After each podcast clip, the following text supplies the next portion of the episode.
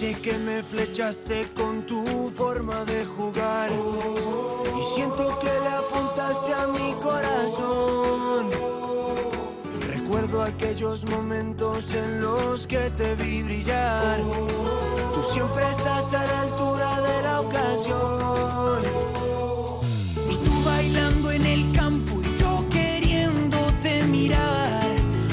¿Qué tal familia, amigos? Buenas noches, bienvenidos a Camino al Cielo, el programa especializado en la Liga Smartbank, la liga más emocionante del mundo, como siempre en las eh, noches de Fondo Segunda, en el Twitch y en las madrugadas de Radio Marca, en todas las plataformas de podcast habidas y por haber, y por supuesto en Radio Sporting. Están eh, José Miguel Capel en la producción e Iván Borja en la edición y realización de este espacio. Y por supuesto también no me quiero olvidar de todo el equipo técnico de Radio Marca que hace que Camino al Cielo suene las madrugadas de los lunes a partir de las dos y media con un sonido absolutamente cristalino. Hemos tachado una fecha más en el calendario, ya van siete. Y hoy con doble ración, ¿eh? Esta noche se ha disputado el Cartagena a la vez con resultado de 1-1. Se adelantó el Cartagena de penalti por medio de Armando Sadiku, pero lo igualó a la salida del descanso Miguel de la Fuente en el minuto 47. Además, el aplazado Las Palmas Granada, que se habría celebrado ayer, de no ser por la tormenta tropical Hermín que ha azotado las Islas Canarias en los últimos días. Resultado de 2-0 por delante a los amarillos eh, lo puso Enzo Loyodis tras un jugador de, con asistencia incluida de Jonathan Viera y en la segunda parte el propio Jonathan Viera forzó un penalti que convirtió para sentenciar el eh, partido. El capitán debutó también Sandro Ramírez, por cierto, con la camiseta canariona y tras estos dos partidos ya se cierra la clasificación, o mejor dicho, la, jornada 7 con estos otros 9 que se han jugado durante el fin de semana. Real Sporting 2, Ibiza 1.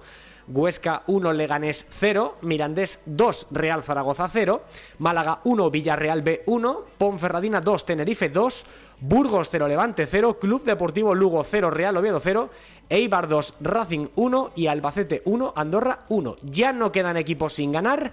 El Burgos sigue imbatido, es el único equipo profesional de todo el mundo del fútbol que no ha recibido un solo gol esta temporada. Hacía 27 años que un equipo en segunda no estaba 7 jornadas sin encajar. Y también eh, sigue invicto el Deportivo Alavés y la Unión Deportiva Las Palmas. Eh, de hecho, hay cambio de líder porque ahora mismo, tras eh, la victoria de hoy, Las Palmas tiene 15 puntos, igual que el Deportivo Alavés, pero lo superan los canarios a los vascos por golaveras. Tercero el Eibar con 13, igual que el Cartagena, que es cuarto. Quinto el Granada con 12, que ha vuelto a perder fuera de casa hoy. Y sexto el Sporting con 11. Fuera del playoff, Burgos, Villarreal B, Albacete y Andorra también tienen 11. En el decimoprimer lugar está el Levante con 10, igual que el Huesca y la Ponfe. El Oviedo tiene 9, el Tenerife tiene 8, empatado con Lugo y Zaragoza.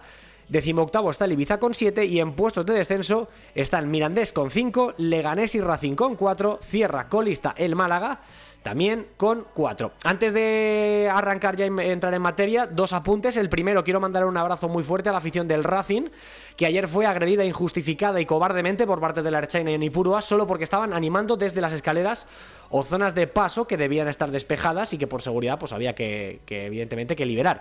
Claro, esto se llama vulgarmente matar moscas a cañonazos. Repugnante muy valientes con sus escudos, sus cascos, sus porras, liándose a porros con niños, chavales, eh, mujeres y hombres que evidentemente no iban armados y que no representaban ningún peligro para nadie. Así que después de pasar un día de absoluta concordia con la afición de Leibar, pues algunos acabaron en, en urgencias con su respectivo parte de lesiones. En fin, eh, como si fuera esto 1940, lamentable. Y también le mandamos ánimo al jugador del Villarreal B, Sergio Lozano, que se ha confirmado hoy su esguince de grado 2 en el tobillo, una lesión que se produjo ayer en la Rosaleda. Eh, y precisamente eh, sobre este partido, sobre la Rosaleda, vamos a hablar, sobre el partido del Málaga en el debut de Pepe Mel con Borja Aranda en el Hospital Smartbank para analizar el, las claves o los cambios del equipo malacitano en este primer partido del madrileño en el banquillo. También estaremos en Albacete para la entrevista de la semana. Nos tomaremos nuestro preceptivo café con Loren y desde ya abrimos primero el chat para que nos escribáis lo que queráis. Y en segundo lugar, la Taberna de Plata, que ya tiene en sus respectivos escaños a nuestros contertulios de, eh, de la semana y de, de, esta jornada. Empezando por un hombre que viene preocupado, ¿eh? Un chico que está muy preocupado por la trayectoria de su equipo y que hoy va a dejar su opinión sobre el Club Deportivo Leganés que va a pasar revista en esta Taberna de Plata, en el debate. Hola, Daniel Soriano, ¿qué tal, Sori? Buenas noches. Muy buenas a todos y encantadísimo porque es la primera vez que estoy esta temporada. Correcto, es debuto. tu redebut esta temporada. Oye, ¿cómo de preocupado estás con el Lega? A ver, si me dejas del 1 al 10, pues a lo mejor te doy un 7. Estoy notablemente preocupado. notablemente preocupado. Además, se, te percibe, se te percibe, que creo que por lo que me dicen no has podido ni cenar hoy. se te ha cerrado el estómago. No, no, eso, eso, eso no, eso no, eso no lo cierra nadie. A otro, a ver si no le cierran el wifi hoy a Eduard París, que creo que ya está en su escaño habitual con la conectividad absolutamente infranqueable. Hola Eduard, ¿qué tal? Buenas noches. ¿Qué pasa, chavales? Muy buenas. Pues sí, he vuelto a casa. Hoy todo, todo perfecto, todo ok. Así que vamos al lío, Jaime. Hoy vamos por cable, sí, señor. Eh, y me queda por saludar a Pablo Garcés. Hola, Pablo, ¿qué tal? Buenas noches. Buenas noches, Jaime. Eh, no te he preguntado qué partido has visto esta noche. Fíjate qué mala suerte, ¿no? Con lo del aplazamiento del partido entre Las Palmas eh, y el Granada de, ayer por la noche a las 9. Lo han tenido que pasar hoy a las 9 y ha coincidido con ese Cartagena a la vez que pintaba partidazo. ¿Has elegido qué partido, qué partido has visto? Yo he viajado a Las Palmas. Me he ido a disfrutar del bailecito de Jonathan Villa. Joder, buen, buen, buen baile, sí, señor. Eduard, ¿tú qué partido has visto? ¿Has elegido? Unión Deportiva Las Palmas a cachitos, pero sí. Vale, y veo, veo que todo es unanimidad. Eh, Sori también, ¿no? Sí, sí, sí. Yo mitad de pollo al ajillo, mitad las palmas. Con mojo picón, ¿eh? Guiño a las Canarias, ¿no? Ahí está, siempre, siempre, en el corazón. La verdad es que el multipantalla también hay el Cartagena a la vez por otro lado. Bueno, ha sido un buen partido también. Y ojo al Cartagena que tiene mucho mérito lo que está, lo que está haciendo. Como os decía, podéis empezar a, a escribir. Ya están por ahí nuestros habituales Charlie, está también Ampar por ahí saludando ya a toda la gente que estamos por aquí y a todos los que os queráis ir sumando a este streaming de Twitch de Fondo Segunda y por supuesto las madrugadas de Radio Marca. Eh, chicos, id pidiendo la primera si queréis tomaros una rondita a cuenta de la casa porque eh, vamos a viajar a Albacete eh, para entrevistar a un hombre que ya, bueno, digamos, se va consolidando poco a poco en el, en el conjunto manchego de Rubén Alves, que está siendo una de las revelaciones de esta temporada. Así que, con vuestro permiso, primera parada de este programa, de este Camino al Cielo de Fondo Segunda y Radio Marca. Primera parada Carlos Belmonte de Albacete para hablar con un extremo, con un habilidoso jugador llamado Rubén Martínez. Cuando queráis, vamos para allá.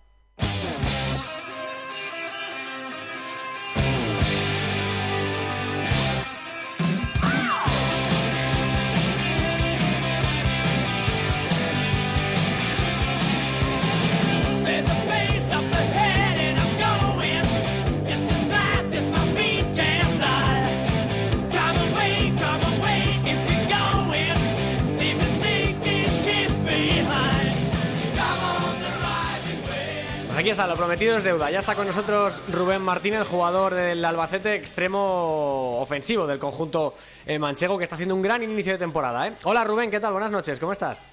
Hola, muy buenas noches, muy bien. Bienvenido a Camino al Cielo, eso lo primero. Eh, y lo segundo, quería preguntarte por las sensaciones del partido de ayer, que teníais ahí en el descuento, que es que la Andorra además es un equipo que, siempre saca petróleo en los tiempos de añadido, pero eh, con uno menos, eh, vosotros ganando y, al final consiguen empatar. Os imagino que un poquito amarga la sensación después del partido, ¿no? Sí, creo que teníamos pues, el, partido controlado prácticamente durante 70, 75, 80 minutos. Eh, luego ellos, pues, con faltas laterales y algún centro nos nos generó un poquito de, inquietud y bueno, así llegó el, penalti que fue, eh, pues como ve el, el VAR, pues con, la mano de, nuestro compañero y, una pena porque sí, sensación de, de que se te van dos puntos en, en, últimos minutos. La semana pasada también encajamos en últimos minutos contra, contra el, la Ponferradina y bueno, entonces, bueno, corregirlo y lo que dije ayer, espero que eh, este puntito pues de aquí a una semana sea bueno porque nos permita pues estar un poquito más, más arriba. Hombre, pero habéis empezado muy bien la temporada. El Albacete está siendo una de las grandes sensaciones. Yo no sé si revelación por el hecho de ser un recién ascendido y estar tan arriba, pero joder, es un inicio que yo creo que hubieran firmado todos los seguidores manchegos.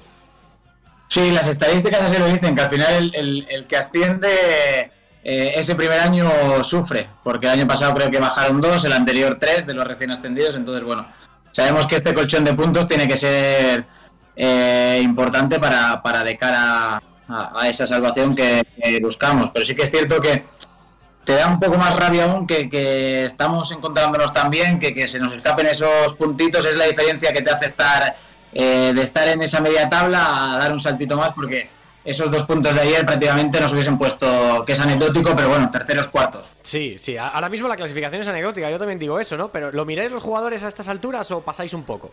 ¿O cada uno lo suyo?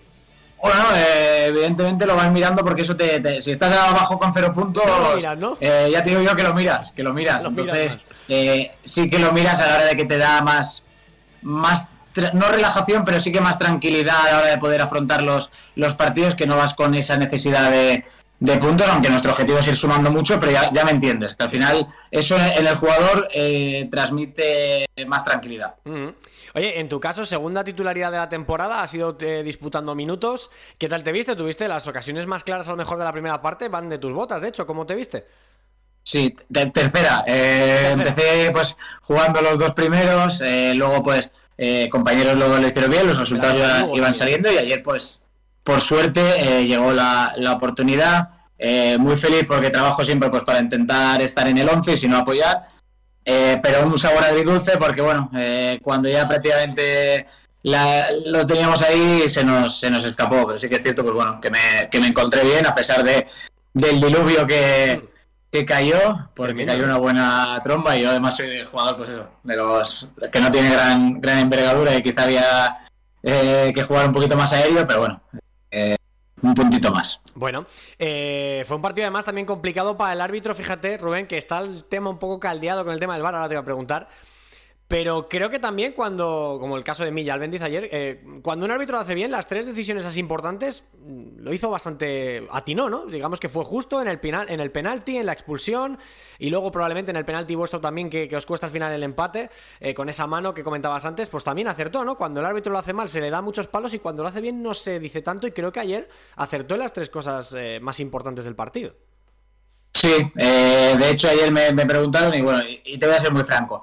Eh, en directo la de la del jugador de Andorra de Carlos. La expulsión. No me parecía, mm. no me parecía, pero luego la he visto repetida y sí que es cierto que, él evidentemente no, no, va a hacer daño ni nada, pero levanta un poco los, los tacos y se ve más, más, fea en, eh, que lo sentí yo en directo. Mm. y para mí es roja. En nuestro penalti creo que también, porque le, eh, Duba en este caso pone el pie por delante y es penalti claro y la mano pues ¿eh? son las que se están pitando ahora mismo y, es mano. Lo de Dubasín estuvo muy inteligente porque vio venir a, Lende, le puso ahí eh, un poquito el pie para que le arrollara y es que lo arrolla y al final es, penalti, o sea, es muy listo, pero, pero no deja de ser una, falta en el dentro del área muy clara, ¿no?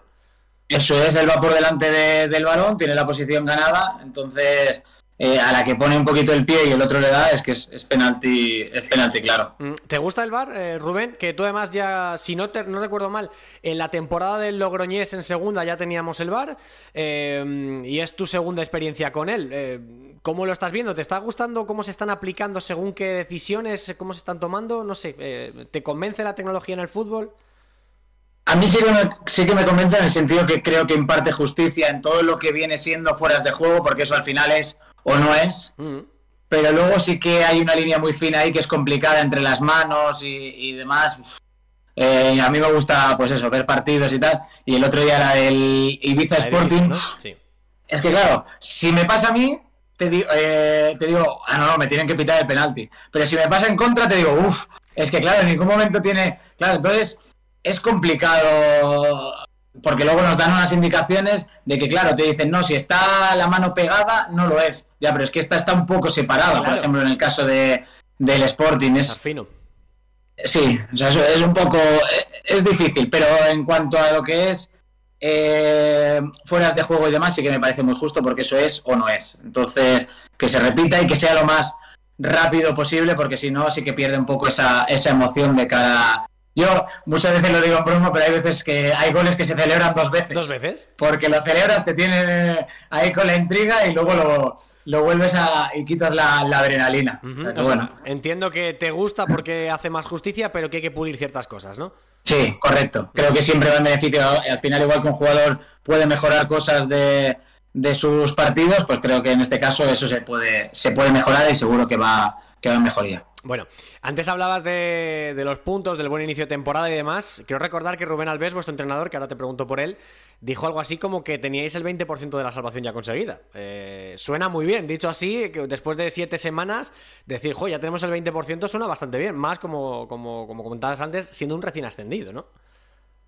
Sí, sonará mejor cuando esté el 100%. Yo, como has dicho antes, pues hace dos años estuve con el Logroñés en en segunda división. Eh, hicimos récord de victorias, seis victorias consecutivas. En noviembre íbamos eh, prácticamente en playoff. y luego pues una mala dinámica, una segunda vuelta horrorosa, eh, te condena, no consigues sacar puntos y, y te vas para, para, el pozo. Entonces, eh, bueno, creo que este equipo tiene muy claro que al final tiene que sumar esos 50, 51, lo que dé la, la salvación y a partir de ahí veremos en qué jornada estamos y, veremos para dónde para dónde vamos, pero el objetivo es muy, muy claro y hasta que llegue el 100% nada que, que celebrar. Desde luego, oye, eh, yo tengo la pedrada, Rubén, que eh, este año la salvación puede estar más cara básicamente porque cualquiera le puede ganar a cualquiera. Va a haber tanta igualdad que, que al final cualquier partido puede ir para, para, arriba o para abajo en función, por un detallito, como os pasó por ejemplo el otro día vosotros contra la Andorra, que al final, pues es un partido que tenéis ganado, eh, lo empatáis. Eh, ¿Tú también tienes la sensación de que puede estar más cara este año que, por ejemplo, el año del Logroñés, que con, con el que descendisteis?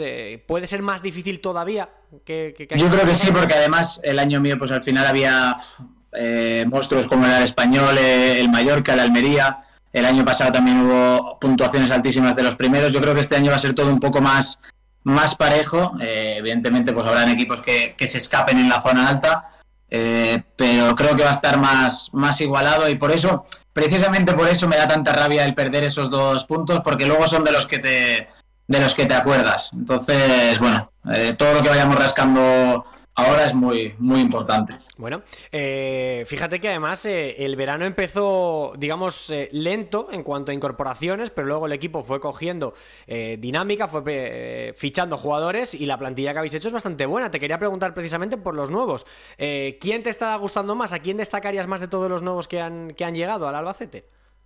Sí, lo sabíamos, ¿eh? que iba a ser una, una pretemporada típica, pues prácticamente con 10, 12 compañeros del, del, filial. El míster, pues evidentemente entonces no podía meter muchas ideas de lo, de lo que querías y pinceladas, eh, pero creo que se ha hecho una, una gran plantilla para, para, competir muy bien en gente experimentada, gente que viene con ganas, gente que quizá había estado en la categoría pero no había podido dar su máximo nivel y, creo que tenemos un equipo muy, muy bien conjuntado. O sea, somos de los más jóvenes en cuanto a media, quitando Villarreal eh, y creo que y Mirandés, sí. me parece, si no me equivoco. Mirandés seguro. Eh, y, eso, pues bueno, eso viene muy viene muy bien. De los nuevos, creo que todos aportan eh, mucho. vienen, han venido con muchas ganas. El vestuario también era un vestuario muy bueno, muy sano.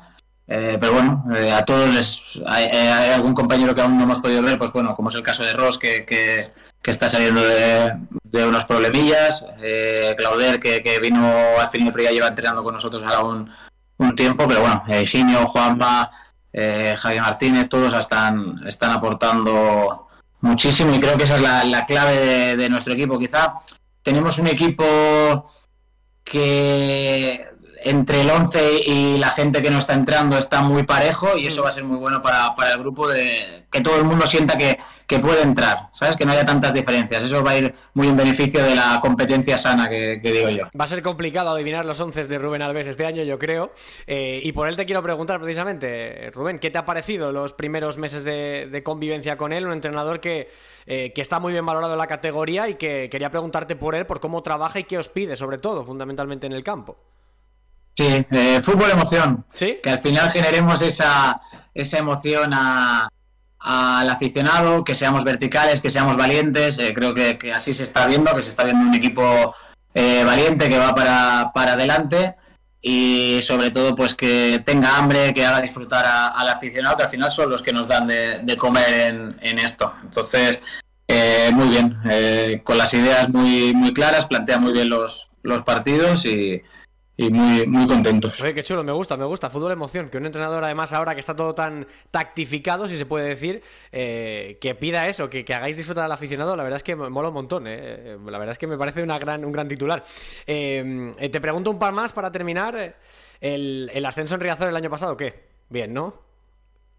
Eh, pelos de, de, de, punta, increíble. Eh, como te he dicho antes, yo había conseguido el, el ascenso con el, con el Logroñés, pero un ascenso extraño porque, bueno, veníamos de dos meses y pico de pandemia, eh, campo vacío, y bueno, imagínate, eh, eh, Reazor, sales a calentar, una pitada increíble hacia nosotros, veintipico mil de ellos, eh, mil y pico, dos mil nuestros, cuando más difícil parecía, durante todo el año no habíamos sido capaces prácticamente de remontar, de marcar de centro lateral con, con- de cabeza ni de falta lateral y se da todas esas circunstancias. Entonces, pues eh, espectacular. Además, eso te, te devuelve al fútbol profesional que, que hay un gran, un gran salto y, y, pues muy feliz de poderlo estar disfrutando y, muy agradecido de, de vivir. Estas cosas son las, las que se te quedan luego. Yo que ya tengo, que tengo una edad, es, estos momentos son los que no cambio por, por nada del mundo. Ajá. Eh, te quería preguntar, eh, me has dicho antes que sí, que el ascenso de Logroñés fue muy especial, pero es verdad que estaba en aquella época un poco extraña de campos vacíos, pandemia y demás.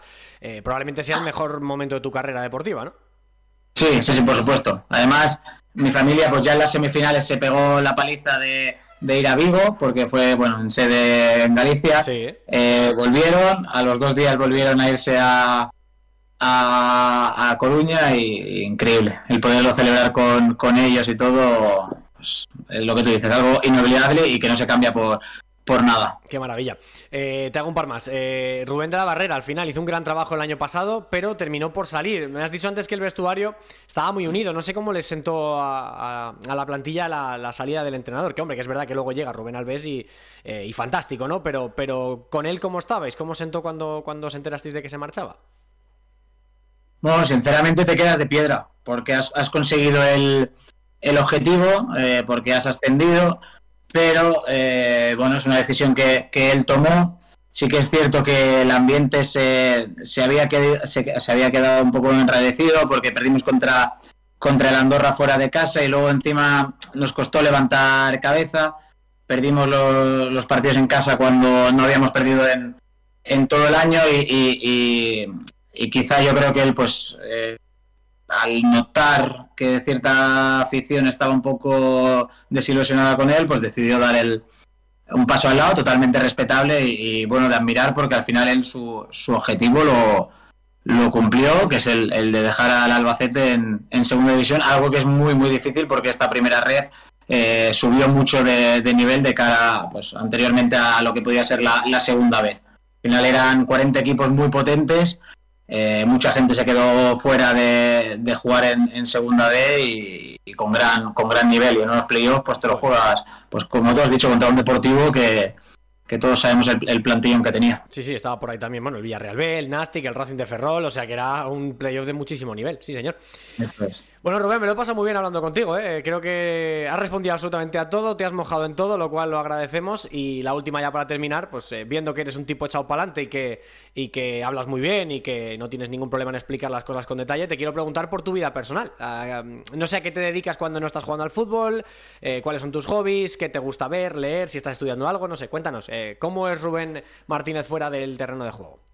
Bueno, para empezar, mi, mi hobby, lo que me ocupa casi las 24 horas es mi, mi hijo. Tengo un hijo de, de, cuatro, de cuatro años que, eh, bueno, eh, mi mujer juega a balonmano. Eh, sí, además sí, pero bueno, el año pasado fue la primera mujer que jugó con hombres porque aquí en Albacete no, no, había, no había posibilidad de, de jugar con, con chicas. Entonces, bueno, una familia eh, muy unida al, al deporte y, como no iba a ser de otra manera, pues nuestro hijo muy tranquilo no, no, iba, no iba a ser. Entonces, bueno, él sí que nos ocupa, nos ocupa gran parte de, del tiempo y bueno, eh, tema de lo que me gusta hacer muy relacionado con el fútbol. Eh, yo voy teniendo una, una edad y tengo muy claro que va a ir encaminado a el futuro hacia eso, sin aún tener decidido Ajá. por qué rama tirar, si, si más eh, pues tema de scouting, dirección deportiva, etcétera. Eh, creo que el tema del mundo del entrenador es un mundo muy complicado, Sí. porque al final gestionar, gestionar equipos es muy difícil, porque son veintipico personas que al final tienen un bien común, pero no dejan de tener un, un bien personal, o sea, algo que quieren ellos mismos, su bien propio. Sí. Entonces, bueno, preparándonos y formándonos y cuidándome mucho pues para alargar esta bonita profesión que, que es, es preciosa. Entonces, pues bueno, ya nos hace las burradas de antes de pretemporadas, entonces espero, espero durar mucho tiempo eh, eh, jugando. Pues sí, señor. Oye, y si por lo que sea también te llaman la atención los micrófonos, seguro que en Radio Marca tenemos un sitio para ti porque hablas muy bien y lo explicas todo muy bien, ¿eh? Así que bueno, lo, tendré en cuenta entonces, sí, sí, El, currículum. Sí, señor, sí, señor. Nada, ahí lo, hablamos, lo apañamos sin currículum mediante, no te preocupes y listo. Con esta entrevista creo que vale. Oye, Rubén, muchas gracias, me lo he pasado muy bien. ¿eh? Un abrazo muy fuerte y suerte para, para la temporada y que sigáis también y dándole alegrías a la afición de Albacete que se lo merece. Un abrazo enorme y muchas gracias. Un placer, muchísimas gracias y ya sabéis cuando, encantado, cuando queráis. Gracias, Rubén, chao, chao. Rubén Martínez, jugador del Albacete, eh, gran entrevista, eh, creo que ha estado bueno, muy transparente como casi todos los que, jugadores que pasan por aquí, ¿no? Eh, fíjate, el otro día Juanma Castaño decía que se sorprendía de lo majo que era José Antonio Caro, el churripi, portero del Burgos. Y al final es que si le dieran un poquito más de bola eh, a, la segunda división fliparían porque son todos, pues eso, como lo que habéis visto y como lo que estáis viendo durante toda esta temporada. Gente llana, gente cercana que habla de todo y que habla bastante bien. O sea que Rubén Martínez, otro más para añadir a la lista. Oye, os voy a preguntar por algún titular de, la entrevista y luego os pregunto por el tema de la semana porque además lo están reclamando aquí en el chat, ¿eh? la famosa mano de, Zarfino. Eh, Pablo, para ti lo que ha dicho Rubén Martínez, ¿te quedas con algo en concreto? ¿Te ha gustado alguna, algún titular de los que ha dejado? Hombre, a ver, ha dejado prácticamente el titular regalado, ¿no? Con aquello de, de que Rubén Alves pide ese fútbol emoción. Me ha Ya lo apuntabas tú, que, que dentro de esta vertiente del fútbol que cada vez tira más hacia cuidar los detalles tácticos, pues también es de agradecer que se sigan recordando las raíces, que al final esto es entretenimiento, que al final esto es un deporte para que la gente vaya el fin de semana al estadio y disfrute. Entonces, que, el entrenador lo tenga en cuenta y que los jugadores lo escuchen y lo asimilen, me parece que es el gran titular de la entrevista. Estoy de acuerdo. Eh, sorry, Eduard, si queréis destacar algo de la entrevista, genial. Y si no, podéis decir lo que queráis del Albacete, que para mí está siendo una de las revelaciones, siendo un recién ascendido. Y mira dónde está. O sea, es, tremendo el trabajazo que hay detrás. ¿eh? Rubén Alves, eh, una vez más, chapó, ¿eh? Yo sobre todo quería hablar de lo de, la barrera, que yo no sabía verdaderamente cuál había sido el motivo de su salida y más o menos lo ha ganado Rubén. Sí. Eh, decisión sorprendente, sobre todo por ese contexto, ¿no? De que sube al Albacete a segunda división, pero esa fue la decisión de, la barrera y al menos en ese sentido al Albacete no, no le ha salido mal la jugada, ya que como seguramente ahora comentará Eduard, con Rubén Alves eh, están teniendo muy buen inicio de campaña. Pues sí, oye, era, era complicado, la verdad, eh, acertar, no acertar, pero digamos, eh, encontrar un, un, técnico que por lo menos mantuviera esas, esas prestaciones de, de la, de, del Albacete perdón, de la temporada pasada y obviamente pues de momento lo están, lo están consiguiendo. Principalmente voy a eso, me ha dicho eh, Rubén, que tienen ese 20% ¿no? de los puntos, pero dice que va a estar contento cuando tengan ese 100. Además, es lo que he comentado. Sabe muy bien lo que pasó en, en, en, en, aquel Logroñés de hace dos temporadas, ¿no? Seis victorias consecutivas, un equipo que parecía que incluso apuntaba a revelación de la temporada, ¿no? Siendo un recién ascendido, segunda vuelta nefasta y se van a, primera federación. Eh, da la casualidad que del Albacete, esto lo hemos comentado también, ¿no? Que este año asciende conociendo lo que no debe hacer para que no le pase lo de hace tres temporadas lo que fue, y si además junta con esos jugadores que han pasado por la experiencia y que saben eh, lo que hay que hacer y lo que no, pues te encuentras un equipo, pues eso, ¿no? Que es lo que ha dicho él, pierden dos puntos otro día contra, contra Andorra, que de no perderlos estarían en ese top 3, top 5, y recordemos, hace dos, tres semanitas estaba el Albacete líder, por lo tanto, poco más que añadir del buen inicio de temporada de, del equipo manchego. Ojo con eso, ¿eh? que todos los años hay un equipo que hace puenting sin cuerda, casos de Numancia, Rayo Majadahonda, Depor, eh, el propio Logroñés, en fin, que, eso también es una de las trampas que tiene esta maravillosa y también un tanto puñetera Liga Smartbank. Eh, chicos, antes de tomarnos un café con Loren, que seguramente quiere hablar también del tema y le voy a preguntar, por supuesto, os pregunto por el tema arbitral, que está la cosa un poco enrarecida en general. Ya lo vimos la semana pasada con lo de Juan Fran, con aquellas declaraciones tras ese penalti tan extraño pitado al Málaga en Tenerife. Eh, unas jugadas esta, esta, semana muy raras, como el gol eh, anulado al Leganés, el gol anulado al Racing también, por una faltita en los dos casos, el penalti que le han pitado a que también es muy raruno, eh, que da para poco, no sé, o sea, jugadas muy extrañas. Y por supuesto, la mayor jugada o más polémica ha sido esa mano de, Zarfino en el descuento cuando podía haber significado un penalti a favor del Ibiza y que, y que el árbitro se echó para atrás. Garcés, para ti, ¿es penalti? ¿No es penalti? ¿Hace bien el VAR en meterse? ¿Cómo lo ves? Es que es raro uno, porque esto lo, hemos hablado alguna vez y lo dirá mejor Eduard, y igual me lleva a la contraria porque él conoce mejor la normativa, pero para mí como que queda todo un poco interpretable, ¿no? em, ¿está la mano en posición natural? Pues por ahí van las- los tiros. Para mí no lo está. Es que es mi amigo. Menos cuando ocupa, menos cuando ocupa un espacio que va a gol. Mm, em, no lo sé, es que para mí es penalti como una casa, porque muchas veces eh, no sé si estará en la normativa o no, pero la normativa debería ir de la mano de la lógica y, creo que estamos empezando a ver que no es del todo así. Es que mira, Slamun además en el chat, eh, un habitual, por cierto, gracias a Andrés Maese por el raid que nos ha pasado muchos de sus seguidores, eh, dice que con la nueva normativa no es mano. Bueno, o sea, es que claro, todo vuelve otra vez envuelto en aquello que tú has destacado antes, Garcés, de posición natural. Es que es un término tan ambiguo, cuándo es natural, cuándo no, cuántos centímetros del cuerpo se considera ya antinatural. Eduardo, a ver si nos puedes, tú que eres árbitro, a ver si nos puedes dar un poquito de luz en esto, porque la sensación es que o los árbitros son unos genios y nosotros somos tontos, o nos hemos perdido algo y no entendemos alguna de las nuevas directrices de la aplicación del, del VAR, de las manos y demás, que cada año está más enrevesado. Bueno, a ver, vamos, vamos por partes. Lo primero que me sorprende, o entre comillas me sorprende, es que eh, normalmente el debate venía a la inversa, ¿no? De que el VAR no actuaba y resulta que esta vez el VAR actúa De más. y la polémica sigue ahí. Esto al final, eh, Jaime, es lo que comentamos siempre, compañeros, gente que estáis eh, al otro lado. Mm, interpretación pura, y más siendo una jugada de mano, que no, hay- no es un penalti por una falta, por un contacto, sino que es por una mano, y es lo que decimos. Por mucho texto que haya, por mucha normativa que se cambie, temporada sí, temporada también, eh, haya más o haya menos, siempre hay esa parte, que es lo que decimos, la parte ambigua es la que queda a interpretación del árbitro, y hay eh, veintitantos árbitros en, en Segunda no me vais a decir ahora el número exacto porque me voy a equivocar, pero es lo que decimos, eh, es interpretación y por lo tanto va a haber, eh, por mucho que se impulse esa unificación de criterios, eh, cada persona, cada par de ojos que haya en el campo, cada juez lo puede ver de una u otra forma. ¿Quién te dice que a lo mejor, eh, siendo otro árbitro, o estando los papeles intercambiados en el bar y en el campo, eh, no pitan la mano de Zarfino, o la pitan y no se revisa, o mil historias, o que esta semana que viene haya una jugada similar y se quiera buscar la, la comparación que yo siempre digo, tengo esa máxima, no se comparen o no comparen nunca dos acciones por mucho por mucha similitud que tengan, porque no hay dos acciones iguales, manos, penaltis, eh, me da exactamente igual. Lo que digo, eh, a mí me da la sensación, eh, si se sigue la directriz del VAR, que en este caso, eh, al menos la eh, lo que es la directriz de actuación del VAR, al menos acierta. Otra cosa es que es una decisión sea correcta la de anular el penalti, pero por, por lo menos el procedimiento, que es lo que se llevaba criticando eh, desde hace varias semanas, ahí por lo menos eh, veo cierta coherencia en esta acción concreta de Zarfino.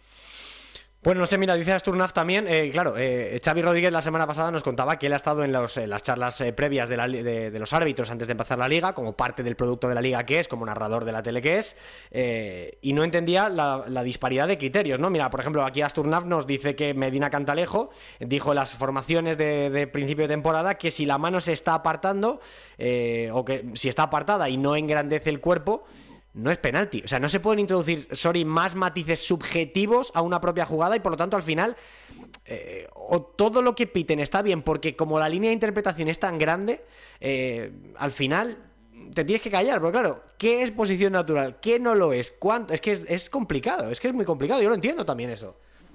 Obvio, y que encima luego muchas veces se tienen que, se tienen que tomar esas decisiones en un rango de tiempo pequeño, que muchas veces no lo es, pero al menos muchas veces si hay tanto tiempo de espera, por lo menos que se tome esa decisión correcta, porque yo creo que al menos por parte del aficionado lo que más molesta es que hay una herramienta para retroceder, para resolver problemas y que en vez de resolver esos problemas los aumente. Entonces ahí es donde está la mayor discre- discrepancia en el uso de- del VAR y esta nueva tecnología, pero claro, eh, es lo que venimos hablando, ¿no? Normativas, eh, es complicado. Es un tema muy, muy, muy ambiguo y muy complicado que esto obviamente en algún momento de la vida saldrán a hablar lo- los que tienen que salir a hablar. Es que es lo que ha dicho antes Rubén. O sea, para los fueras de juego que es sí o no, pues está genial, pero para la otra, para otras cosas más interpretables, más subjetivas, eh, siempre va a haber polémica. Pero bueno, oye, al menos yo creo que en un porcentaje, aunque sea pequeño, el VAR está llegando a ser un poquito más justo, porque a lo mejor en ciertas jugadas, o por lo menos eh, las de la semana pasada a lo mejor no, la del viernes pasado no, porque el árbitro ya había pitado penalti y tuvo que desdecirse, pero bueno, en muchos casos se está haciendo bastante justicia, creo, y creo que el bar está muy bien, pero hay que darle una vueltecita. A ver qué piensa de todo esto nuestro Loren Castro, que tiene que repartir pues su café, su copa, su puro y su chupito como cada, como cada semana. Estoy deseando que me caiga algo de eso a mí de vez en cuando, porque, oye, estamos aquí haciendo el programa casi a palo seco. Venga, nos vamos para Gijón, a ver cómo está nuestro. Bueno, para Gijón no, para Cantabria, para Santander. Nos vamos ahí con nuestro Loren Castro a ver qué se cuenta y a quién reparte sus cuatro premios de la semana. Hola, soy Iván Azón, delantero del Real Zaragoza. Te recomiendo escuchar lo mejor de la segunda división en Camino al Cielo de Radio Marca.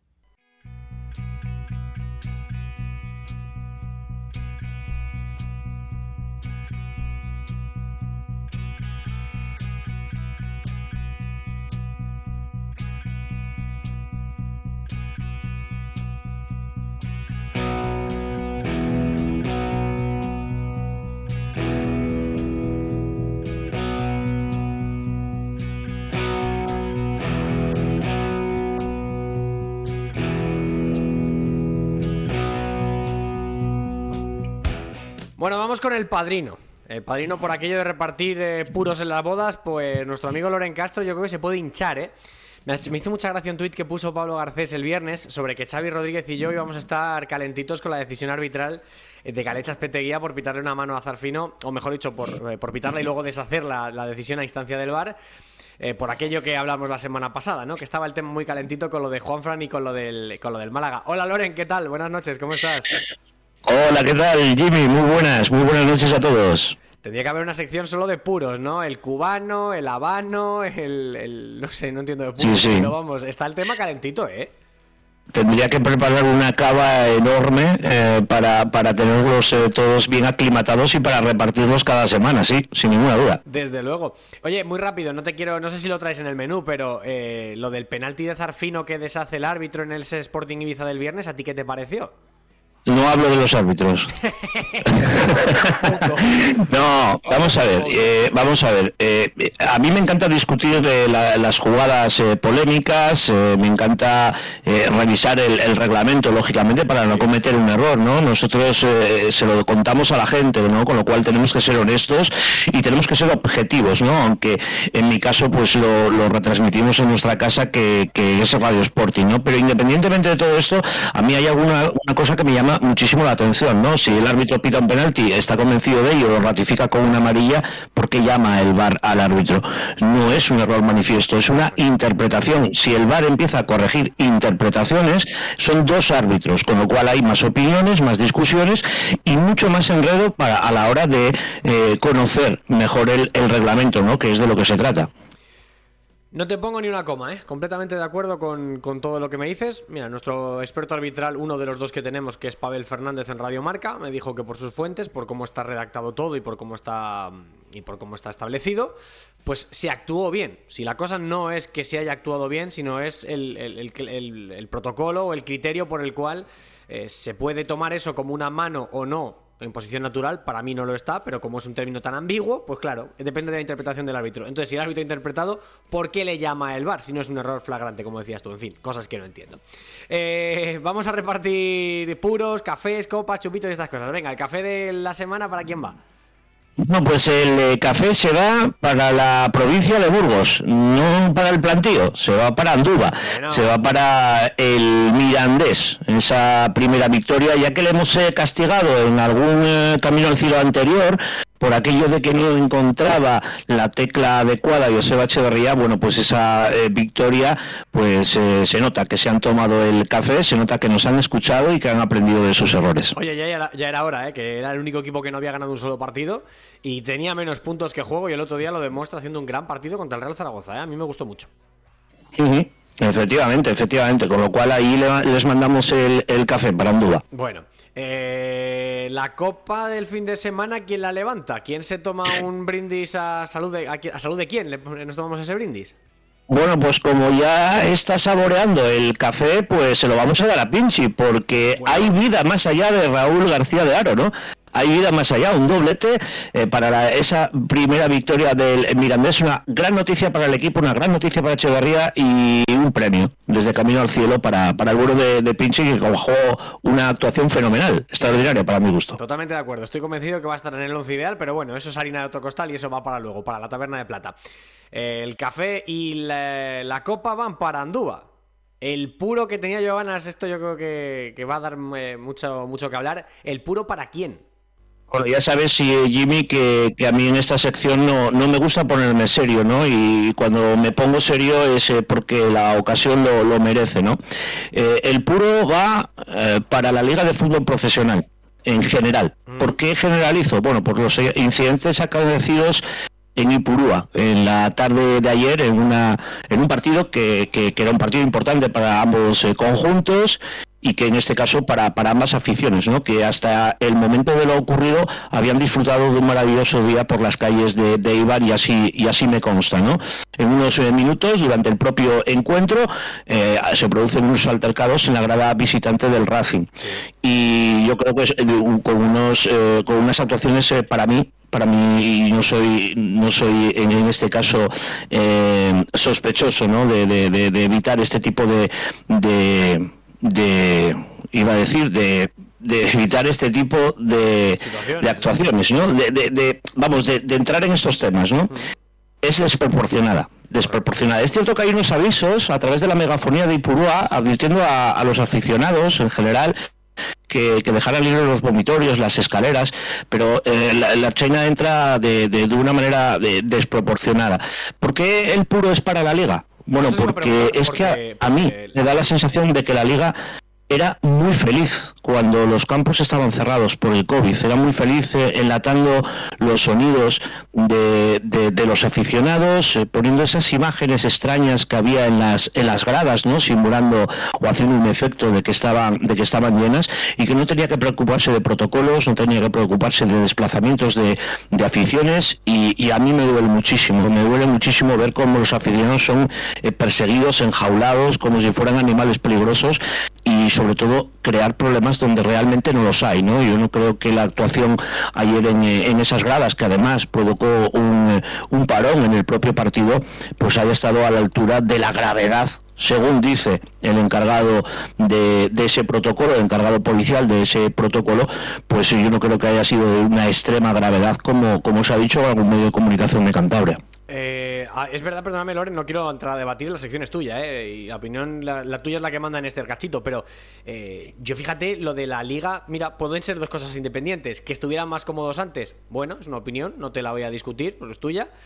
Y la desproporción en el empleo de, de, la fuerza desmedida de la Air China. Pero aquí, ¿qué tiene que ver la liga? Es decir, la liga eh, no tiene nada que ver. Sí. La, la, la, afición del sí. Racing estaba, es, claro. espera, estaba, mm. estaba eh, extendida por todo Ipurúa y como tú bien has dicho, concordia absoluta. En ese tramo, en, ese, en, ese, en esa parte de la grada en la que se concentraba más gente del Racing, donde había niños, niñas, mujeres, o sea, había de todo. Había todo tipo de gente, no era un grupo ultra piden que vacíen esa zona la, por si acaso hay algún tipo de, de pues, como medida de seguridad para evitar que haya alguna avalancha o si hay que hacer alguna evacuación para que no ocupan eh, los vomitorios y los pasillos y la China se, se, se, se, sobrepasa en su, en su actuación. Entonces, ¿qué tiene que ver la liga en esto? Tiene que ver porque a mí hace unos años, eh, no voy a decir eh, el partido ni, ni, ni, los equipos implicados, a mí me, me sucede un, un, evento de estas eh, características en un, en un, campo de fútbol y cuando indago un poquito y, y llego a entrevistar a las personas eh, competentes me dicen que en estas reuniones protocolarias cuando se deciden este tipo de actuaciones hay siempre un responsable de la liga. Todo lo que ocurre en un campo de fútbol de la liga de fútbol profesional tiene más o menos eh, responsabilidad, pero la tiene la liga de fútbol profesional que nunca entra a valorar este tipo de acontecimientos. Es más, simplemente la castigo precisamente por por mirar hacia otro lado, Jimmy. Mira, en eso sí que estoy de acuerdo, mira, eh, porque el responsable de la liga, pues oye, si la Archaina se ha liado a repartir porrazos cuando tenía que hacerlo, él no puede hacer nada. Pero sí que es verdad que aquí el Racing ha estado muy tibio, que la liga no ha dicho nada, porque claro, a la liga le interesa camuflar todo lo que sea extradeportivo en, en las gradas, eh, y el Eibar, pues bueno, el Eibar sí que ha estado un poquito más cordial, sí, también apoyando un poquito a la gente del Racing, pero también pronunciándose. Todos han sido bastante tibios en general y por supuesto de la liga yo por lo menos, corregidme si me equivoco, pero yo no he visto ni he leído ni he oído ningún tipo de declaración al respecto. Y ninguna, por eso, por eso el castigo, ¿no? No podemos eh, presumir de, liga y, sin embargo sí que les ha dolido porque las imágenes a través de la televisión rápidamente desenfocan la zona. No quieren que ocurra este tipo, que, que, se dé mala publicidad a su evento deportivo y esto es eh, el motivo del puro, Jimmy, nosotros. Pues entonces el puro podía estar todo el año porque la liga va a controlar ese tipo de imágenes. No se van a mostrar para evitar lo que dices tú, la mala imagen. En fin, el chupito para quién. Bueno, pues el chupito, fíjate, para otra grada y en este caso por una grata noticia que a mí me llamó mucho la atención. No tiene nada que ver quizás con el fútbol, al final todo tiene que ver, ¿no? Pero me ha gustado muchísimo la, pancarta que se vio en, uno de los fondos de la Rosaleda el pasado fin de semana, ¿no? En ese partido de Pepe Mel, ese debut frente al Villarreal B, eh, una pancarta que rezaba eh, Málaga y Pablo Guedes un sentimiento eterno después de la destitución, ¿no? del entrenador, ese acuerdo, ¿no? Al que se, al que se llega ese entrenador que está en peligro de extinción más en segunda división que la gente ha entendido que hay que cambiar una dinámica, que al final la cuerda se rompe siempre por el extremo más corto que suele ser el, entrenador, el inquilino de los, de los banquillos, pero aún así existe ese, ese cariño ¿no? que entiendo que es recíproco entre Málaga, los malaguistas y, Pablo y Pablo Guedes. Me ha gustado mucho ese, ese detalle, ¿eh, Jimmy. Sí, la gente, la gente no es tonta, la gente ha pedido que Pablo Guedes se fuera porque no estaba dando el nivel como entrenador, pero el cariño que le tienen al personaje por lo que ha sido en el Málaga y por cómo llegó el año pasado, eso creo que además por cómo se despide entre lágrimas la semana pasada. O sea, nadie duda que Guede es malaguista y que el malaguismo siempre va a querer a Guede, a pesar de que, oye, no haya estado fino en este inicio de temporada. Pero bueno, eh, mira, precisamente ahora vamos a hablar del Málaga y del debut de Pepe Mel con, nuestro Borja Aranda en nuestro hospital Smartbank. Así que cerramos tu sección de los cuatro premios de la semana, Loren. Hasta la semana que viene. Cuídate mucho, un abrazo enorme y muchas gracias como siempre. Chao, chao. Hasta la semana que viene. Y lo dicho, abrimos las puertas de nuestro hospital Smartbank.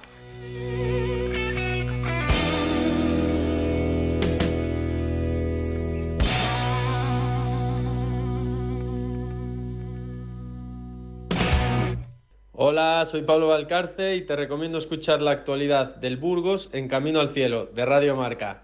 Un abrazo.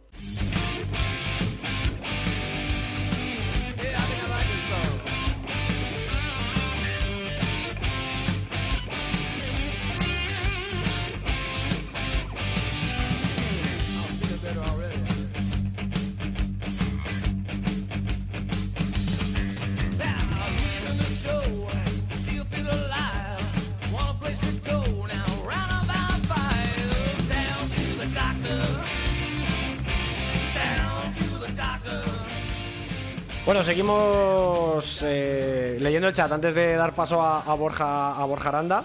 Eh, dice H. Vértigo, buenas noches, gran descubrimiento que me ha ofrecido Maese, eh, grande Maese. Y dice también siempre con el León, aprovechando que también está Garcés por aquí, que el Zaragoza siempre da una de cal y otra de arena. llevaba dos partidos muy buenos y contra el Mirandés hicimos el peor partido. A ver, por partes, ahora si quieres Garcés hablamos de ese Mirandés Real Zaragoza, que algo tendrás que comentar, pero quiero saludar ya por fin, después de un mes, ya en territorio español, a nuestro querido Borja Aranda, que tiene por una cara de sueño por el jet lag que no puede con ella. Hola Borja, ¿qué tal? Buenas noches, ¿cómo estás? Muy buenas, Jimmy Mateos, aquí peleando por no caer en, el sueño porque es complicado, siete horas de diferencia se nota. Madre mía, eh, ¿a, qué hora te has, digamos, te, has levantado con respecto a la de España? O sea, eh, ¿cuánto jet lag tienes? Tienes siete horas realmente, ¿no? Bueno, para que tengas una idea, las últimas 41 horas habré dormido unas 10 horas. Bueno, sí, poquito, es poquito, es poquito. Es poquito, 10 horas es lo que puedo dormir yo un día normal, o sea que sí, es poquito, es bastante poquito. A ver, te pregunto por el debut de Pepe Mel, que no hemos hablado nada todavía, eh, y creo que era muy noticiable, ¿no? El primer partido del técnico madrileño en el banquillo, con las interrogantes de qué iba a cambiar, las dudas de los extremos que iban a ser muy importantes para él, como lo ha sido siempre. Bueno, desgránanos, ¿qué has visto en ese primer partido contra el Villarreal B, Málaga 1, Villarreal B 1, para quien no lo haya visto, por cierto, donde Pepe Mel dijo al final del partido que merecieron más. Cuéntanos y dinos si estás de acuerdo con esa afirmación. Sí, sí, estoy muy de acuerdo con, Pepe Mel. Ya sabéis que yo sigo mucho al Málaga por razones obvias familiares y, porque es un equipo que su proyecto parecía muy interesante, pero también es verdad que con Guede no terminaba de arrancar. Ya hemos analizado mucho por aquí y hemos comentado muchas veces el problema. Pero ahora viene Pepe Mel. ¿Qué es lo primero que hace Pepe Mel? Decide cambiar el sistema. Pone un 4-1-4-1 y decide, en base al orden, crecer como equipo. El Málaga era un auténtico caos, un equipo donde no había un criterio ni para presionar, ni para ubicarse, ni para generar fútbol. Entonces Pepe Mel decide, lo primero vamos a ordenarnos. ¿Qué pieza utiliza? En Diaye. En Diaye es mi ancla, en Diaye es mi, es mi pieza clave para poder corregir y luego voy a darle el testigo de que jueguen al fútbol Febas y Fran Villalba. Que estén como interiores, que tengan movilidad y que tengan capacidad de filtrar mi último pase a Rubén Castro. Yo quiero jugar con bandas, dice Pepe Mel, así que le da la titularidad a Herbías, que es un futbolista que lleva mucho tiempo sin, competir al máximo nivel con regularidad, y a Gallar, que con este sistema y con este entramado de futbolistas pudo jugar en su banda, pero aparte entrando muchas veces en posiciones de media punta y conectando muchas veces por dentro para intentar generar el Málaga. La idea de Pepe Mel es buena, pero la primera parte no se termina de ejecutar bien. Eh, cosas positivas que yo vi en el Málaga. La primera, arriesgar. Decide presionar arriba, el saque de puerta en corto del Villarreal B. El Villarreal B siempre salía en corto, dos centrales metidos dentro del área pequeña para sacar el, el, balón jugado y que el Málaga se equivoque en la presión confiando en su buen hacer futbolístico para romper líneas y tener espacios para buscar a Arana. Sin embargo, el Málaga arriesga y dice, no, no, yo dejo tres para tres. De, eh, normalmente cuando un equipo defiende siempre deja un futbolista extra para poder eh, uno librar en esas marcas individuales, ¿no? Pues esta vez no. Esta vez Pepe Mel dice, dejo 3 para 3, me arriesgo, pero lo que voy a buscar es que el Villarreal no tenga una salida fácil, que quiere golpear, duelo individual, que no golpea, entonces a partir de aquí voy a forzar su error le sale alguna vez porque el Villarreal me arriesga, pero ya es un primer paso del Málaga. Es decir, voy a ser más valiente, voy a adelantar mi línea de presión y voy con un criterio a la hora de presionar. Puede salir bien, puede salir mal, pero eso fue así. Luego jugó la pareja, la pareja otra cosa a destacar, la pareja de centrales, Escasi y Diarra. Qué bien estuvo. Juega, juega Diarra, que hace un partido como si el chico llevara 50, 60 partidos en segunda división. Había muchas dudas en Málaga con este chico. Y resulta que cuando Pepe Mel le da la oportunidad, el chico rinde excepcional. También te digo una cosa, muy importante tener a un tipo como Scassi, que ya tiene canas en la categoría, que corregía cuando el chico a lo mejor se pasaba por excesivo ímpetu. Pero es cierto que el debut de Diarra fue espectacular. Hablamos de que el Málaga fichó muchos centrales este verano, que si Burgos, que si Jonas Ramayo, eh, que si Bustinza, no estaban. Bueno, pues salió un chico de la cantera, Pepe Mel le dio el testigo y lo hizo maravillosamente bien. ¿Cuál era la labor de Ndiaye, Jimmy? La labor de Ndiaye era básicamente ser el punto de equilibrio de un equipo que tenía muchos desórdenes tácticos. Pero ¿qué pasa? En la primera parte del Málaga no lo termina de ejecutar bien, porque en muchas ocasiones el equipo se partía lo que era la línea de cuatro y el punta quedaban muy alejados de, Ndiaye. Confiaban mucho en el futbolista que jugaba de pivote para ser él el que corrigiese y el que fuese capaz de aguantar cuando el equipo tuviera que, recuperar. Pero el problema es que ahí se nota que faltan cosas por trabajar. Porque cuando Ndiaye conseguía hacer eso, muchas veces dudaba si ser el hombre que se incrustaba como tercero, que lo hacía muchas veces, se metía con eh, Diarra y con, y con Scassi, pero el problema era que Juan Fran y Javi Jiménez no interpretaban bien ese movimiento. ¿Por qué? Porque cuando él se mete en Diagé para hacer cierre de tres, lo que el lateral tiene que coger es mucho carril y mucho vuelo. Eso es. Y en muchas, y en muchas ocasiones no lo hacían. En muchas ocasiones ese posicionamiento de Ndiaye no servía, porque él se metía entre centrales, los laterales no cogían altura, por lo tanto el Villarreal ve en una posición de presión ya cortaban el pase filtrado por dentro. Eso luego se corrige en la segunda parte y también lo comentaremos después con un cambio que hace Pepe Mel y que a partir de ahí el equipo mejora mucho. Luego la conexión eh, Gallar-Rubén Castro otra vez empieza a funcionar porque Gallar se siente mucho más cómodo, mucho más protegido y además con un rol creo que en este sentido, rodeado de futbolistas de buen pie, donde él se siente mucho más capacitado para poder eh, combinar, aparecer entre líneas, y ahí es donde este futbolista que tiene mucha clase y que le peca la falta de regularidad muchas veces, pues puede destacar, ¿no? Y luego también fue una buena noticia para el Málaga que Rubén Castro vuelve a hacer gol. Vuelve a hacer gol, hizo dos más, es verdad que fuera de juego claro, pero hizo goles. Y eso al final es desbloquear también a tu delantero, que es un futbolista que ha venido para ser eso determinante y no lo estaba haciendo. Cosas que no me gustaron, pues en la primera parte, por lo que comentábamos de Ndiaye, en esa distancia que se producía con sus compañeros y luego cuando él quería ayudar al equipo en salida, que a veces no lo interpretaban bien. Luego para mí Fran Villalba, Febas también, pero Fran Villalba quizás desde mi punto de vista, ¿eh? un poco más eh, en ocasiones no se ubicaba bien para dar, esa, para dar eh, líneas de pase. Incluso a veces cortaba la progresión de Javi Jiménez en situaciones que el lateral tenía que avanzar, le cortaba el avance para él venir a recibir en posiciones que no era determinante. Luego se corrige y el equipo vuelve a mejorar. Son pequeñas cosas que evidentemente con lo poco que ha trabajado Pepe Mel todavía tiene que ir mejorando. Y luego mm, dos cositas más y ya puntualizo con lo que más me gusta, que sé que Pablo Garcés también lo tiene en su cabeza. Eh, la primera es el abuso del último pase definitivo muy complicado, es decir, no un, pas, no un último pase sencillo. El Málaga intentaba muchas veces dar ese último pase que, verdad, que si sale es un highlight, va a salir en el resumen y es un golazo, pero no eran ocasiones claras para dar el último pase. Abusó mucho el Málaga eso en la primera parte. Y luego el problema balón parado. El gol a balón parado no es una gran acción del Villarreal, que es un buen equipo a balón parado, pero no, lo, no es una gran acción, es un despiste, un futbolista que entra solo y remata. Luego hay que pegarla como la pega él, pero es cierto que entra absolutamente solo. Y Jimmy, para mí, y esto sí que yo llevo dos años en, en Málaga y a mis amigos de Málaga diciéndoselo, El, Málaga, el Málaga tiene que apostar por jugar como pivote único Ramón. Me sumo a eso. hay un error en concepción desde mi punto de vista de la posición del pivote defensivo. El pivote defensivo es depende de cómo tú quieras jugar. El pivote defensivo no tiene que ser un futbolista de recorrido, de pierna y de recuperación. Depende. Depende de lo que tú quieras. Cuando tú no tienes centrales que te sacan bien el balón y tú quieres ser un equipo que en ese sentido quieres tener posesión y quieres ser protagonista, si tus centrales no te pueden dar eso, necesitas que sea el pivote, necesitas que sea el futbolista cercano a esa posición el que te dé salida. Y Ramón Enríquez es un pedazo de futbolista con muchas condiciones que creo que hay que pulirle ciertas cosas para que se convierta en lo que apunta que puede llegar a ser, pero es que salió y cambió el equipo. Y además ganas una cosa, adelantas en Diaye y ganas la presencia del futbolista de Ndiaye en el área, que es un jugador llegador y que donde mejor ha rendido es cuando él llega al área.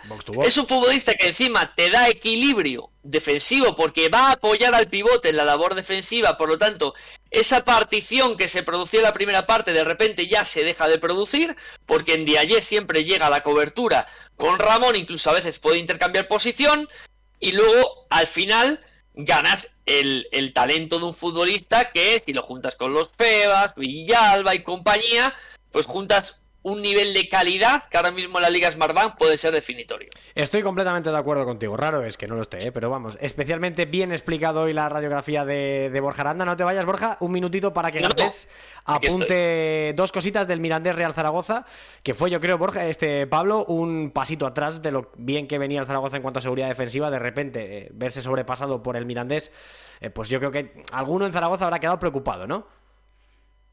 Sí, porque Además, mm, el Mirandés le saca los colores de dos maneras. Eh, agravando problemas que el Zaragoza ya tenía en este inicio de temporada. Por ejemplo, la defensa de los centros laterales sigue siendo una asignatura pendientísima en Zaragoza. Ya lleva siendo un mal crónico desde hace temporadas y, una vez más cuesta un gol. De hecho, el centro de, Parra es magnífico. Y en ese semi despeje de Luis López con Pinchi, pues acaba en gol. De esta manera se abre la lata. Y a partir de ahí comienza el declive del Zaragoza en el partido, siendo un partido que ni siquiera había empezado bien. Pero es que para mí lo que más me preocupa y lo que creo que también hace hincapié Carcedo en rueda de prensa es que el plan de partido quería parecerse a lo de Ponferradina. A lo de Ponferrada, perdón, contra la Ponferradina. Eh, atraigo al rival y busco espacio, sabiendo que va a ser un equipo que me va a venir a buscar a mi campo.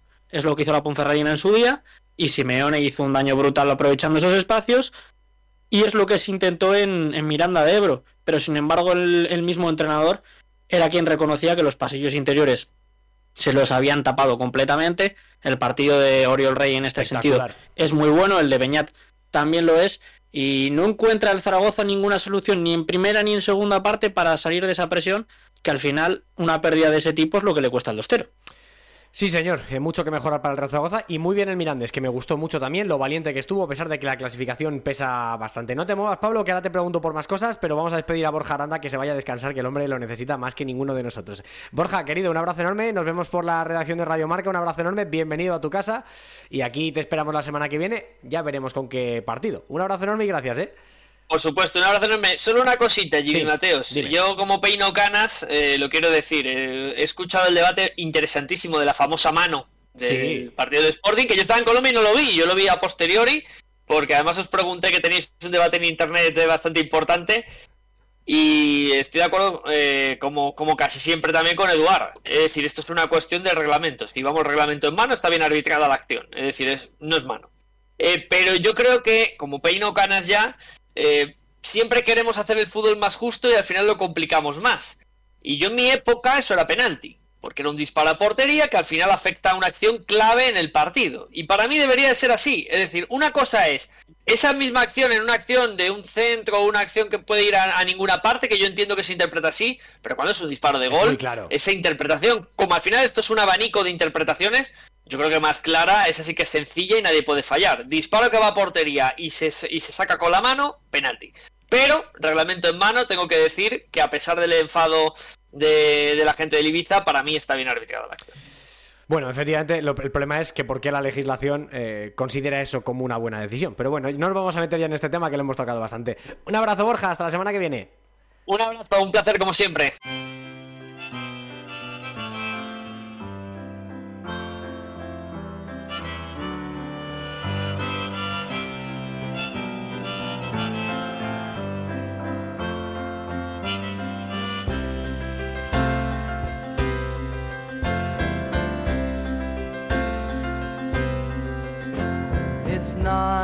On a Saturday.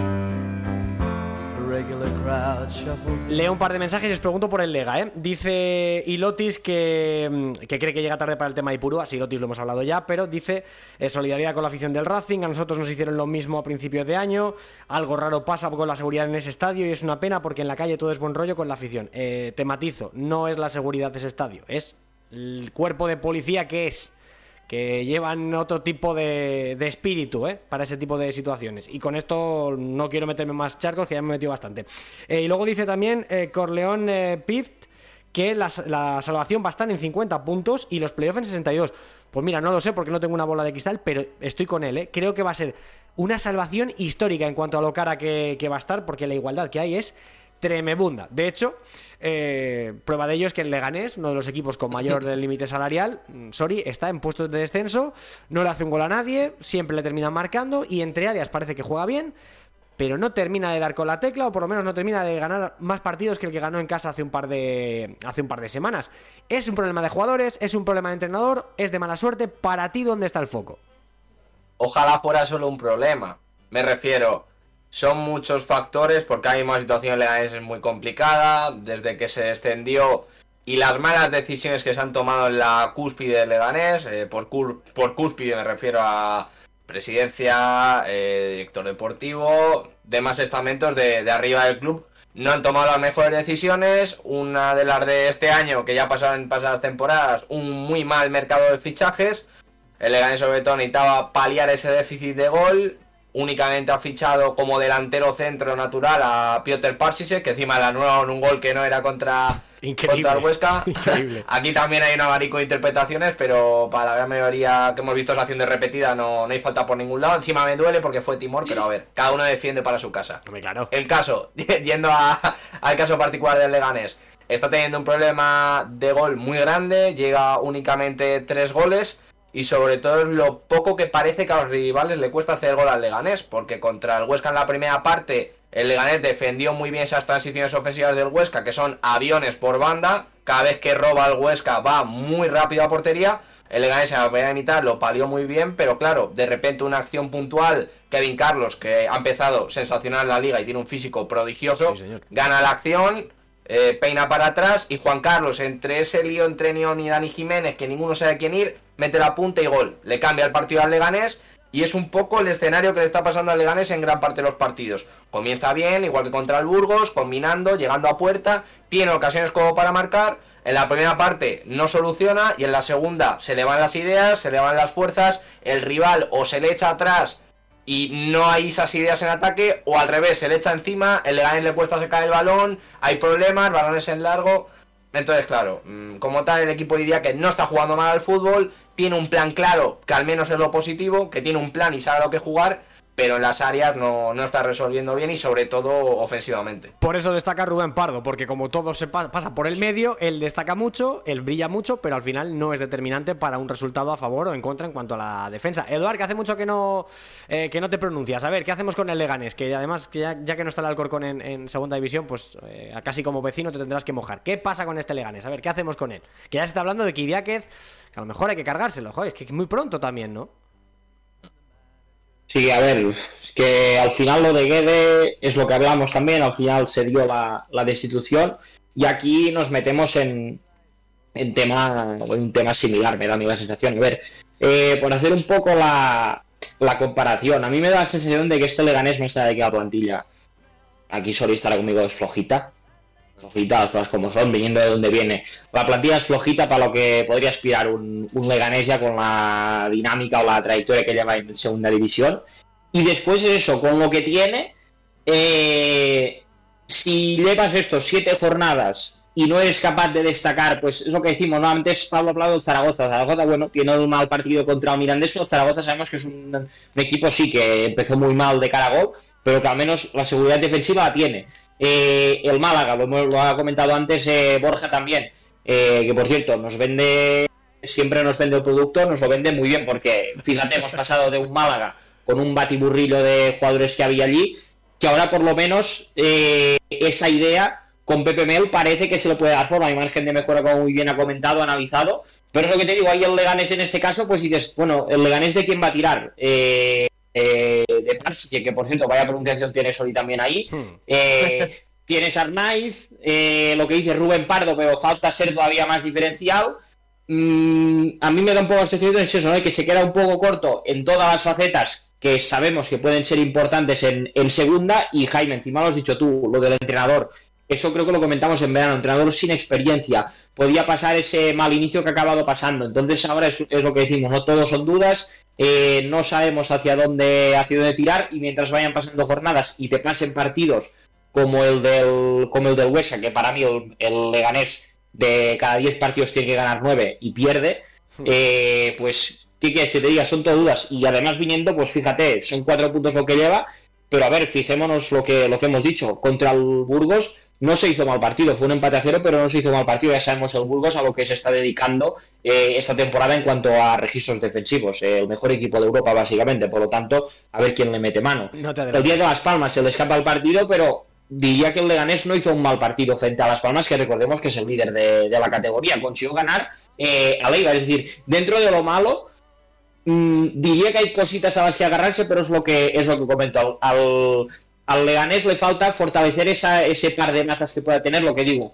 O hacerte fuerte defensivamente o empezar a tener más efectividad y más clarividencia de cara, de cara a gol. Porque si te quedas corto en las dos, ya sabemos, eh, acabamos en lo de siempre. Falta de contundencia en las áreas es igual a eh, sufrimiento en segunda división. Eh, vamos, os voy a dar una noticia, ¿eh? vamos fatal de tiempo, o sea, novedad, ¿eh? pero bueno, os cuento. Un, un último mensajito de, de H. Vértigo que dice que quedan treinta y pico partidos, segunda es muy larga, hay que ver cómo van puliendo los entrenadores sus sistemas de juego, pero no veo a ningún equipo realmente flojo. Es que esa es la clave. Es que al final eh, es, pesa más la psicología de cómo lo que estás viendo a tu alrededor parece maravilloso y lo que tú tienes en casa es, es- es malo. Claro, ahí al final te pones nervioso y, ejecutas al entrenador. Eh, entonces, cuidado con esto porque a lo mejor los resultados de los vecinos pueden marcar eh, el devenir de tu entrenador en tu equipo en función de lo que haga el de al lado. O sea, tremendo con esto de, este año en segunda división, que yo eh, es una liga muy igualada, pero creo que lo de este año no lo, no lo había visto nunca. Garcés, muy rápido sobre el Lega. ¿Algo que quieras añadir? ¿Alguna solución posible para que este equipo asome la cabeza? Mm, solución posible, es que es muy difícil. Porque el problema más que futbolístico, bueno, sí es futbolístico, pero que creo que ya viene desde el apartado mental, porque me parece que los primeros 45 minutos de, de este fin de semana son realmente superiores al Huesca para irse con un 2-0 al, al descanso bastante tranquilamente.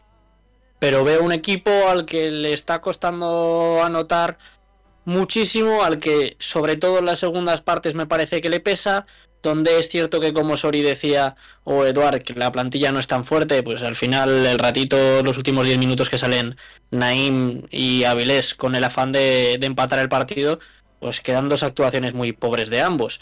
Entonces, em, no creo que, que esté cuajando un mal inicio.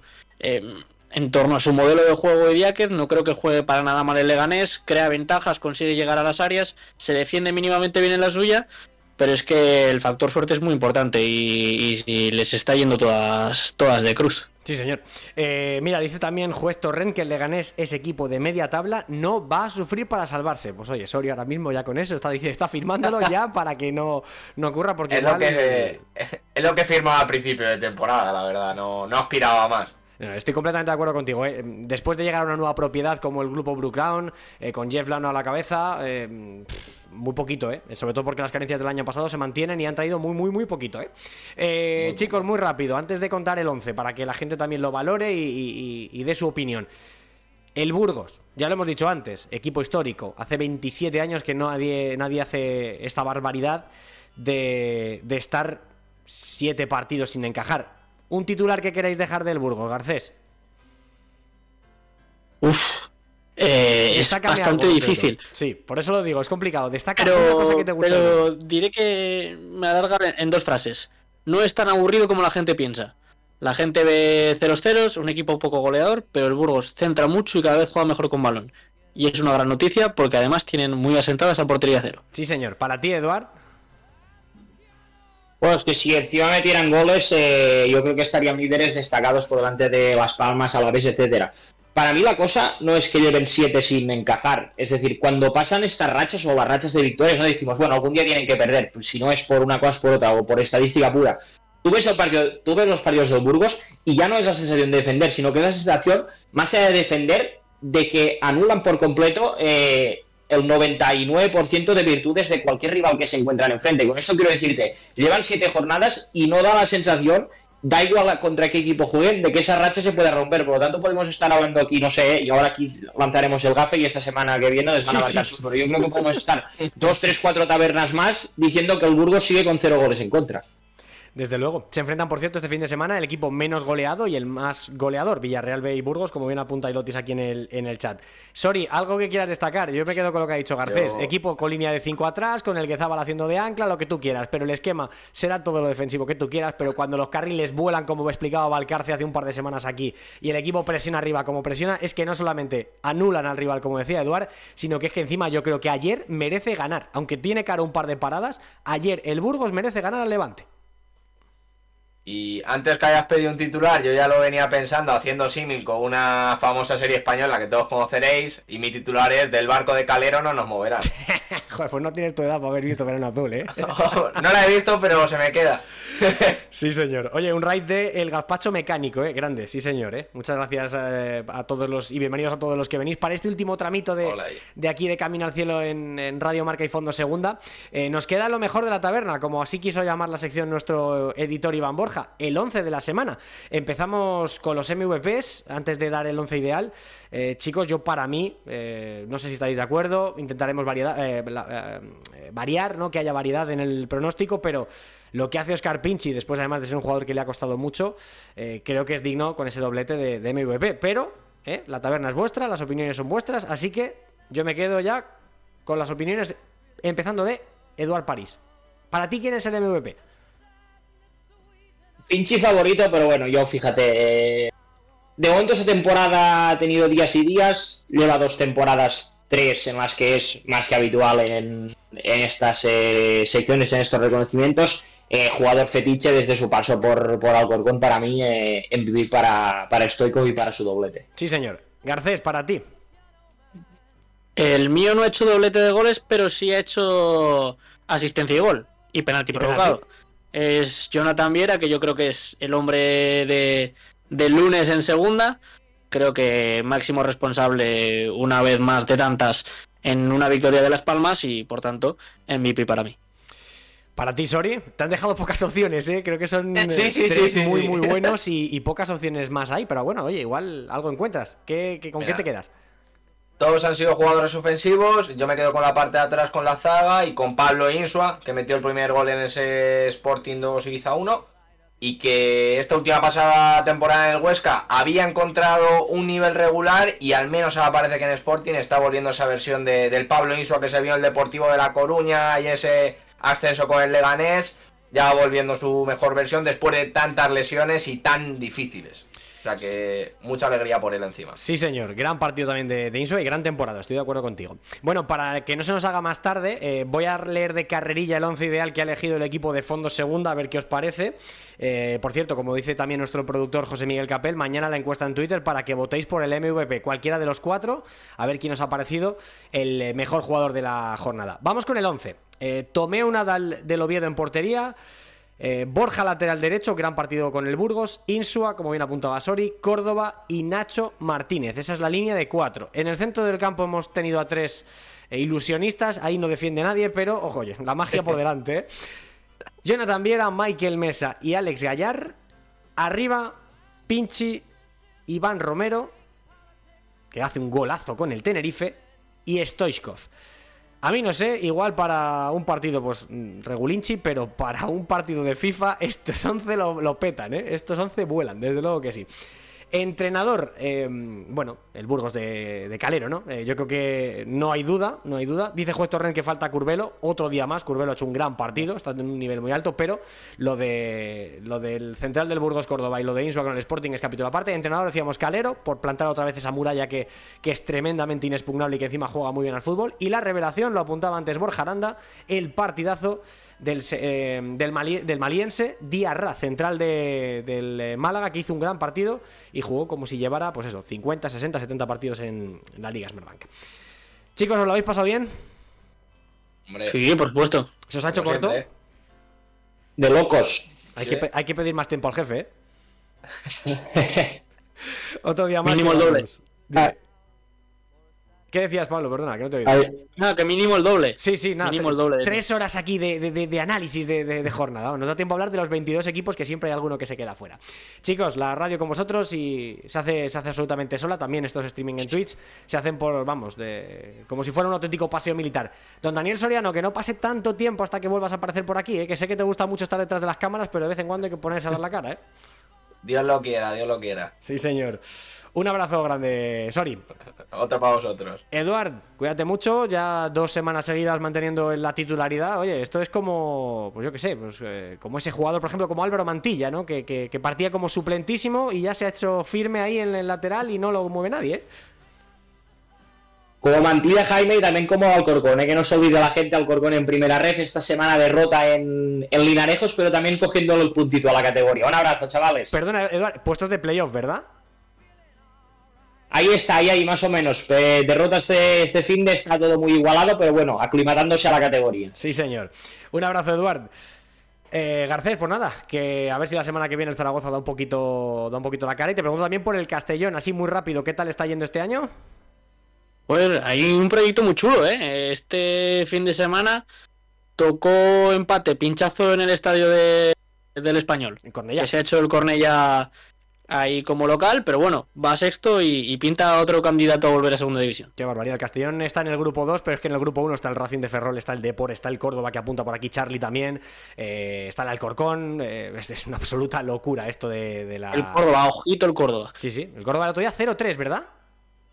Lleva, sí, sí, eh, además en Casa de la Cultural y lleva 5 de 5 ganados. Bueno, Así que en cohete. el Córdoba, a ver si por aquí también pronto en segunda división, que es su casa. Nos estamos metiendo en territorio Mainez, en balón de bronce, así que os despido a todos, chicos. Hasta la semana que viene.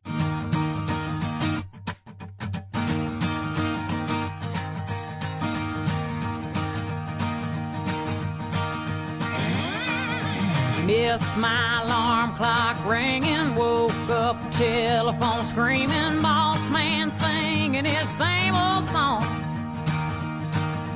Rolling Vamos con el- la jornada del próximo fin de, eh, la jornada del próximo fin de semana, la jornada número 8, 8, jornadas ya en el calendario tachados, esto, esto va que vuela, ¿eh? Eh, va a arrancar el próximo 30 de septiembre a las 9 de la noche. Vuelve a repetir el Sporting en el horario del hashtag no se sale, el que inaugura eh, la Liga Smartbank con ese Tenerife Sporting de Gijón, 9 de la noche, 8 en Canarias en el Heliodoro Rodríguez López. Eh, para el sábado 4 y cuarto, 1 de octubre, Racing de Santander, Málaga. Una auténtica final ya a estas alturas de temporada entre dos equipos que están en la zona baja de la clasificación. También 4 y cuarto, Mirandés Unión Deportiva Las Palmas. 6 y media, Andorra Levante y a las 9 de la noche Villarreal B Burgos, el equipo más goleador contra el menos goleado. Ya para el domingo no hay turno del almuerzo, pero sí hay doble turno de la sobremesa, 4 y cuarto, a la vez Ponferradina y Leganés Albacete, ojo también el coco que va para, para Butarque, 6 y media Granada Huesca y también Oviedo Cartagena.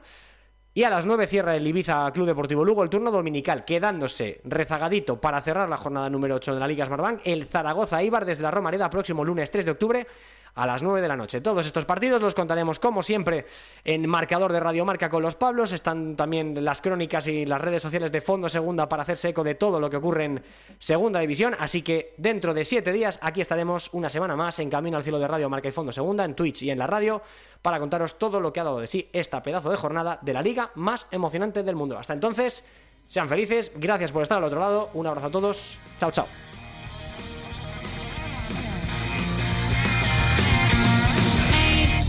Right